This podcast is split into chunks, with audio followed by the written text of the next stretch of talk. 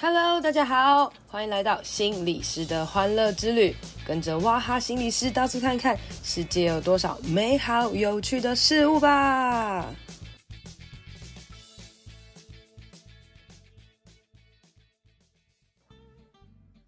Hello，大家好，欢迎收听心理师的欢乐之旅。今天呢，我们要约到一个重量级的人物，是多重量呢？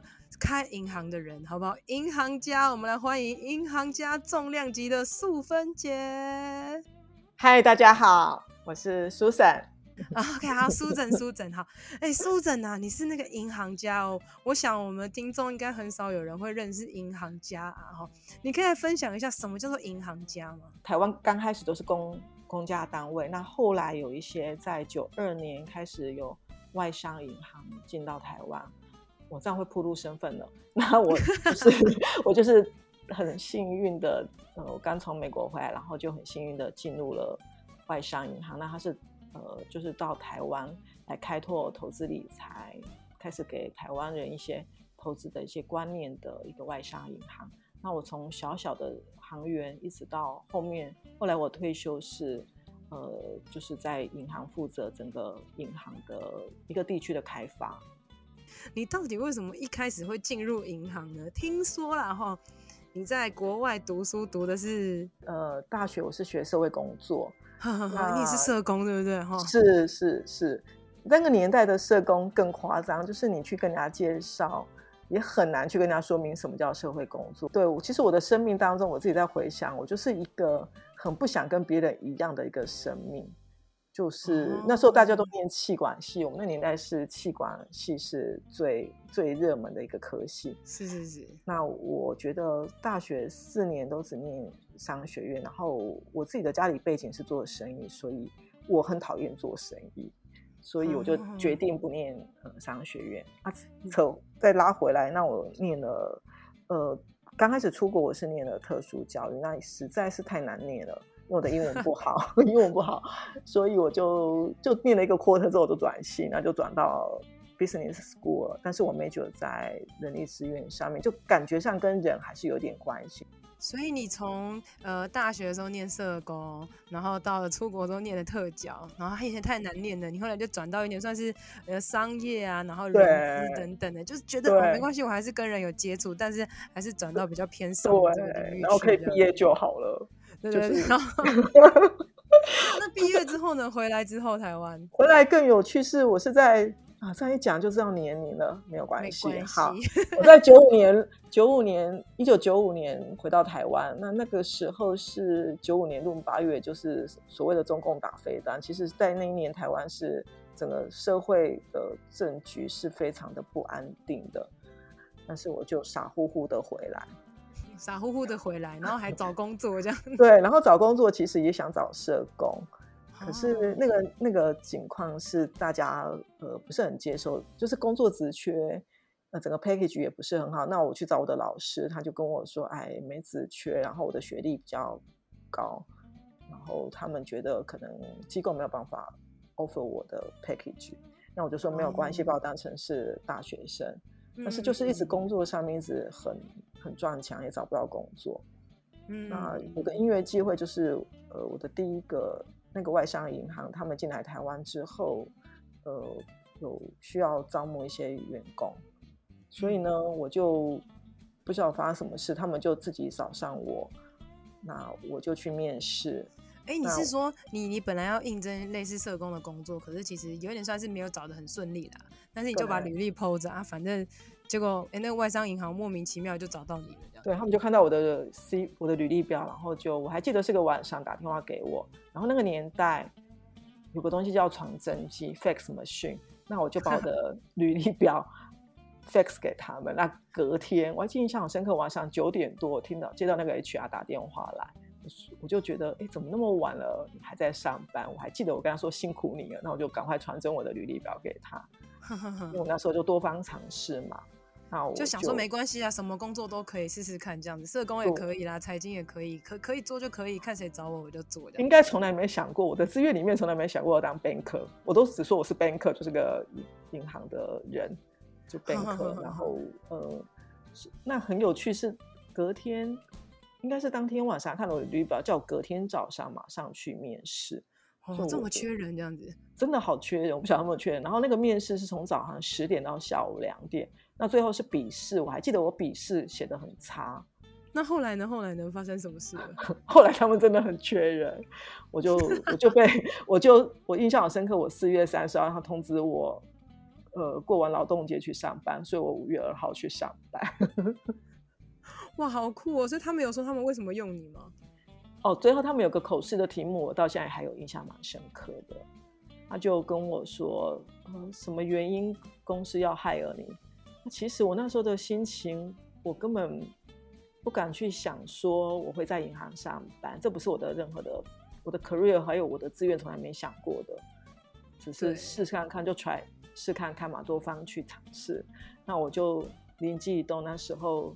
脑袋里就跟他说，因为我是一张白纸，我真的是一张白纸，我什么都不会，但是应该是可以学的。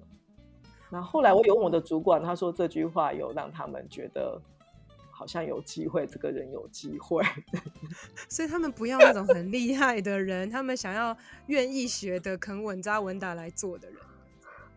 我我我在猜，这可能是个原因，也蛮有趣的啦。那。我觉得那个到现在我那个回答，我到现在都还印象，自己印象蛮深刻，好像是昨天发生的事情。真的，因为其实，在银行工作是一件不简单的事啊，而且在你们那个外商银行，应该它是流动率蛮高的吧？哦，很多人做一做，压力很大，就会就会受不了。但你就，因为你就是这么、嗯、这么样子的一个人，所以你维持是一张白纸，不知道什么是压力。你这张白纸就做了二十几年？对，我就做了二十五年，在同一间银行吗？呃，我在第一家银行我做了十三年，离开大概一个月不到，呃，因为我的呃，就是有人知道我离职之后，那那时候刚好外商银行并了呃很多的本土银行，在二零零七年十月那时候并了很多的银行，那到二零零八年二月我离开，但是四月。大概二月底三月初，我又开始上班，因为，呃，我的一些同事介绍有个另外一个欧系的银行在我住的地方要开新的分行，他们需要找一个分行负责人啊，知道我离开了，哦，所以这时候你就成为了分行负责人。对，那时候我我就大概也没有准备好呃退休要做什么，因为我自己就想说，希望三十岁或三十五岁我就可以退休。哇，好浪漫的年纪哦！然后，然后对，然后很快的就又呃接受一个新的职务，所以我又到了那时候我，我我承认我没有准备好要离开职场，只是觉得要休息。那休息要干嘛？我也没有任何的准备，我就是觉得好，好像就告一个段落了，一个一个里程碑了。所以我就离开，那新的新的任务来，我就去做，然后又。所以你等于才休息一个月，然后你后来就被人家推荐，然后你就去了另外一间银行，然后就成为了所谓银行的分行的负责人哦。就像我们旁人就会觉得，哎呦，开银行的人，银行的老板的这种感觉。对对，哎，真的有开银行哎。那这样子是开银行，真的。对啊，你所以你 就是开银行的人，啊你看你自己有开银行都不知道，真的很天真浪漫，然后天真浪漫的进入银行界，天真浪漫的完成任何的事情，听起来好酷哦。跟我们想象中，对，跟我们想象中在银行工作的那种个性完全不一样。你觉得你自己的个性跟在银行工作上会不会很大的冲突啊？因为你个性本身是一个很好笑的人嘛，在银行好像是要一个很严谨的人。对，我都会觉得就是。好玩，就是我会觉得很好玩，就是去玩看看。有，然后当然刚开始有有一些呃需要很严谨，当然在数字上面都要很严谨。不过大家也不用担心，就是银行的内控跟电脑化的程度很高，所以你想要出错，基本上会有 alert 提醒你，你按错键了，或者有些警示。所以其实你从你的人生其实一直都是。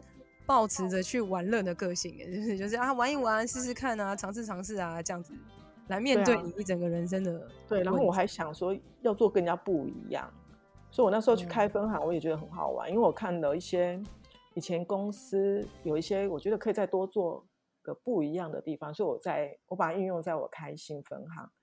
哦、你做了什么事啊？呃，我那时候很简单，因为呃，九五年开始进入投资产业嘛，那从客户，因为我一直都在很前线，那就是我带的 team 就是大家所谓很讨厌的那个理专的 team，就是 个人理财专员啊，然后贵宾专员啊。然后眼睛都大小眼啊，我们 对于大客户这样子很敬畏，然后对于小客人可能就大家一般对呃理专的看法啦。对对，那你做但是但但是大家相信我，跟我在一起的的客户或认识我的，大家都不是这么认为。好，那我那时候因为呃，应该说我自己看到九五年九五年到九七年有呃金融风暴，呃有东南亚的金融危机嘛，然后到两千年科技泡沫化。然后到二零零八年的整个金融海啸，那我我那时候都觉得投资是要有 after service，要有售后服务的，所以我那时候开分行，我就给自己一个很我我还喜欢化繁为简。就是我把很复杂的事情，我喜欢把它弄得很简单，因为我觉得我的头脑没有很好，我就只告诉我自己说，我要做跟其他银行不一样的，就是我要投资有售后服务。那我一直想说，给我的同事一个平台，是我提供资源，我每个月都会在我的分行办投资的讲座，那我去提供售后服务，让我的同事他们是人，他们不是机器，他没办法去服务那么多的客户，但是透过我一个呃。整个 team 的协助，让他的客户知道说，呃，整个银行、整个分行是非常 care 你的投资，所以你可以每个月都回来参加我们的投资讲座。哦，所以这一件事情是其他银行没有的，对不对？你算是开了一个先例，所谓的售后服务这样子。我对我自己是很很有纪律的，每个月都做这样的事情。嗯，就是你知道售后服务让别人感受到。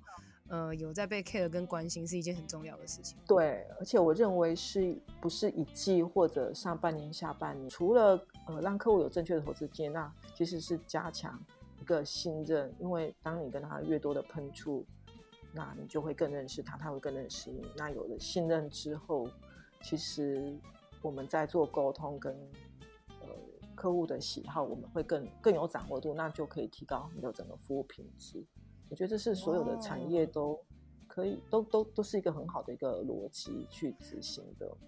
哎、欸，我觉得在这边听到一个很酷的事情哦，就是因为你从小就一直觉得我要做跟别人不一样的事情，好，然后我喜欢跟人接触，或者我做什么事情我就抱着去玩啊、去尝试的心态哦，所以你才可以在这个所谓这么高压的银行状态下哦，然后依然可以做得很好，而且做了很多年呢，然后甚至在这个当中你还交到了很多朋友啊，然后开启了很多。方向的感觉，哎，果然内心还是有所谓助人工作的这个社工魂存在啊。好像有点，我的老板每次跟我说：“哎，你不要用社工的方式来做银行好不好？”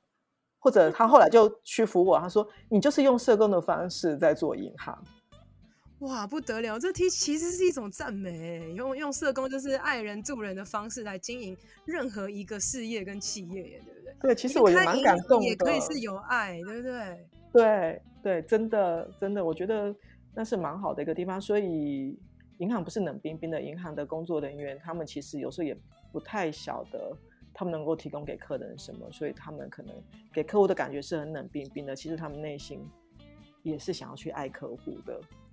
真的，所以其实，在任何产业或是读了任何科系啊，呃，其实什么都可以做，你你所谓的专业都可以发挥到。各个状态上面，大家不要局限住自己哦。我觉得今天从这个书诊啊跟我们的分享，我们可以发现他人生真的很酷哦。那呃，从他读社工啊、读特教啊，然后到读管理，然后进入了银行，然后一直到现在退休啊，然后退休之后听说还是去做了张老师啊，然后做了各式各样的尝试哦。那我们很简单，要请素芬姐最后。帮我们简单给大家一句话哦，就是告诉现在的年轻人啦，哎，他们可以怎么样像你一样不被局限住，而且可以在各行各业上发挥自己的价值。嗯，现每个人做的事情都是有意义的。那呃，找到那个属于自己最喜欢的那个部分，然后好好的去享受它，你会发现很不一样的世界。OK，好，谢谢素芬姐今天跟我们的分享哦。哇，我们人生真的很难得听到银行家来跟我们分享他的经验哦。我原本以为你会跟我讲哦，银行多辛苦多辛苦，哎，结果没想到在你的言谈当中都是嗯很愉快啊，去玩啊，很有趣哦，果然是有社工魂存在的哈、啊。那我们今天就 很谢谢素芬姐跟我们的分享啦，那我们就到这边跟大家说拜拜。好啊，谢谢。那记得要按赞跟给小铃铛哦。我们素芬姐很想要红哦，大家想要认识银行家的话，记得要来留言哦。拜拜。好，谢谢，拜拜。